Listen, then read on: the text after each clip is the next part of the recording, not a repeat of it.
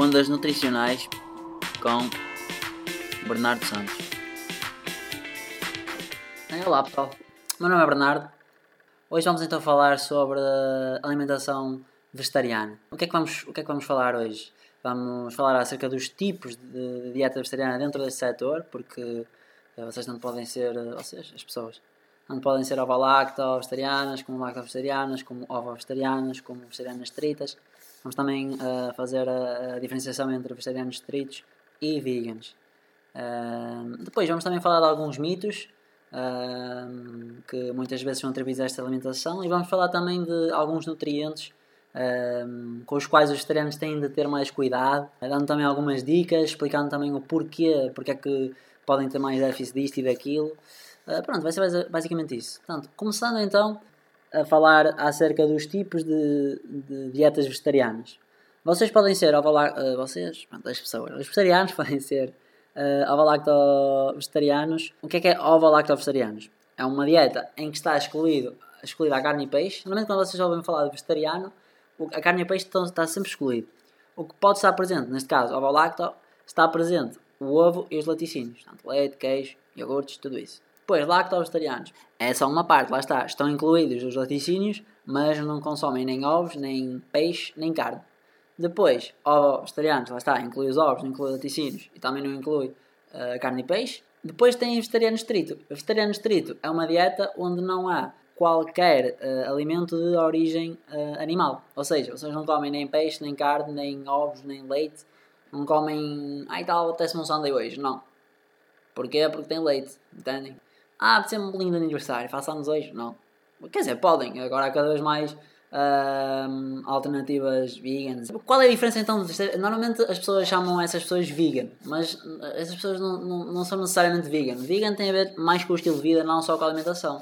Ou seja, pode ser vegetariano estrito, mas ter um, uns sapatos de pele, entendem? Fazer uma tatuagem com uma tinta uh, que tem. Uh, que tem vestígios de animais e aí já não sou vegan, entendem? Portanto, é esta, é esta a diferença. Uh, vamos então passar ao primeiro mito. Ah, e tal, uh, os vegetarianos são todos pequeninos, uh, não têm proteína suficiente para ficar grandes, nem proteína suficiente para serem saudáveis, vão ficar todos sem músculo nenhum e todos fraquinhos.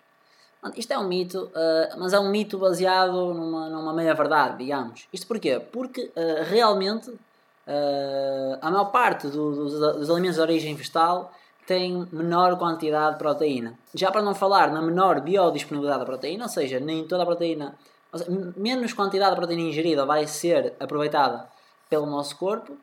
E também tem outra desvantagem que é acerca da constituição de, dos aminoácidos.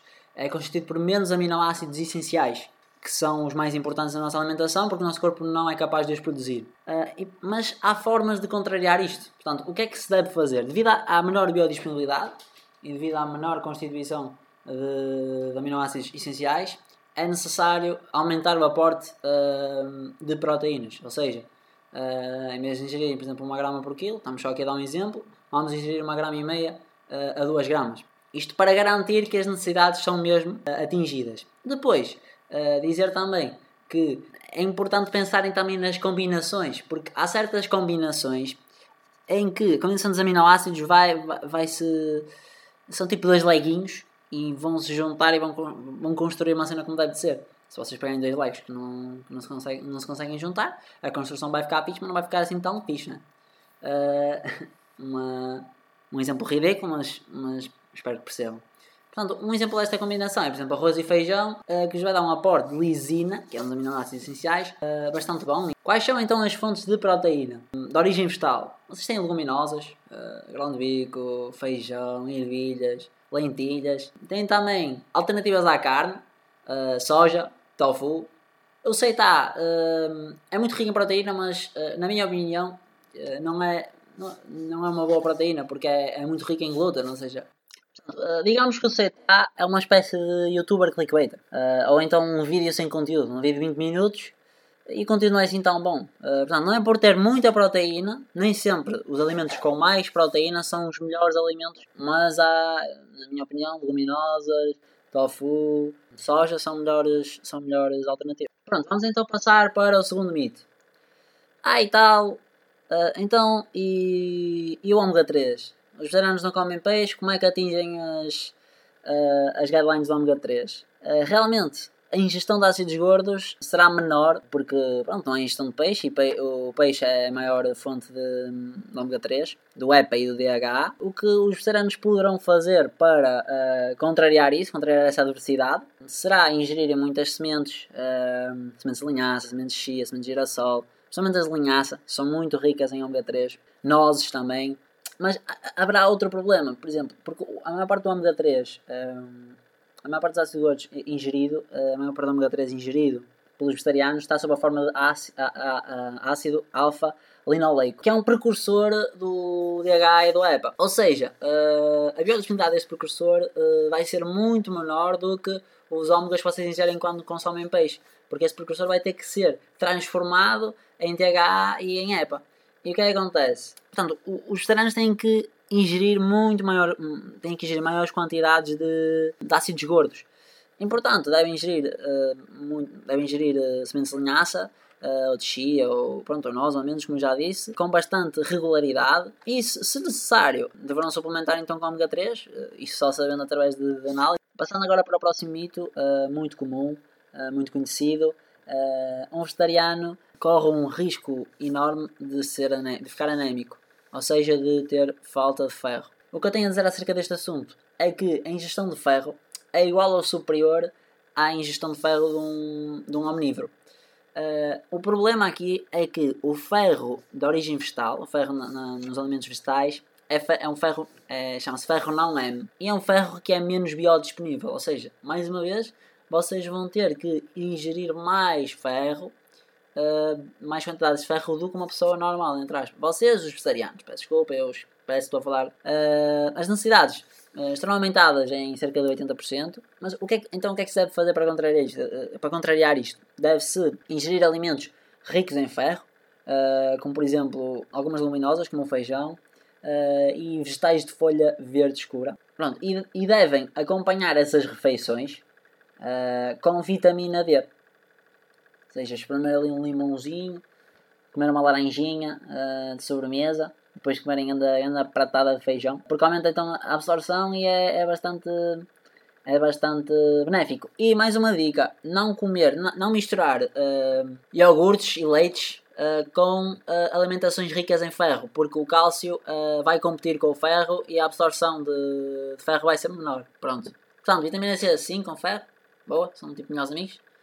FFs leite, leite e ferro, não? Bela bosta, ok? Pronto.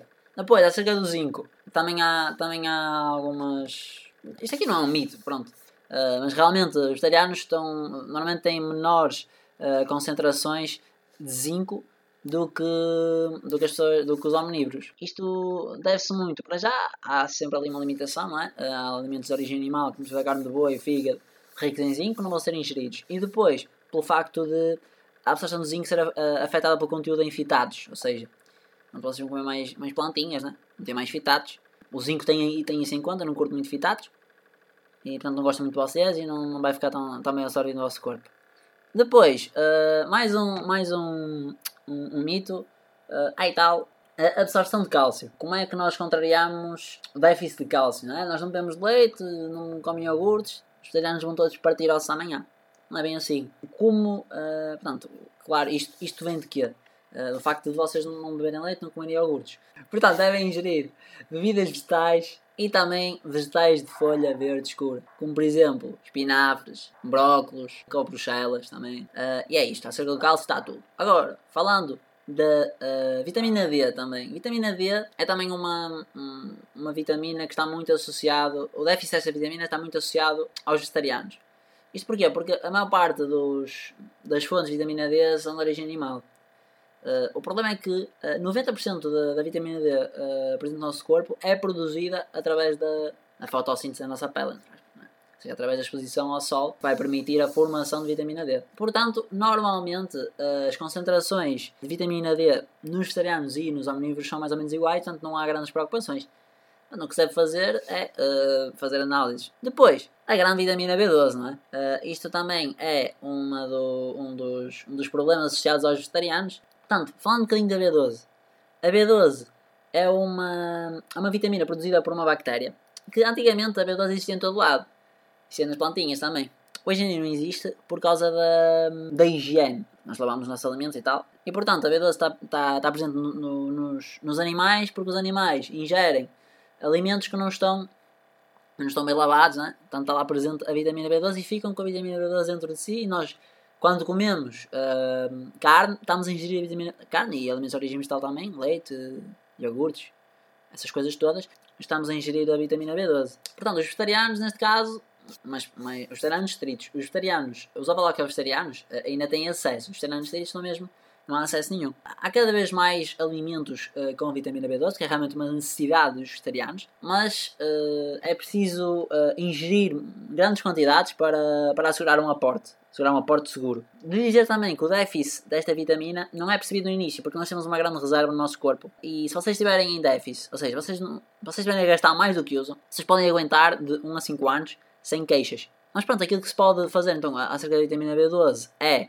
ingerir alimentos ricos em vitamina B12, neste caso bebidas vegetais ou outro tipos de, por exemplo, há tofus uh, enriquecidos com vitamina B12. Uh, eh, provavelmente haverá sojas, não tenho a certeza. Mas aquilo que devem fazer é fazer uma.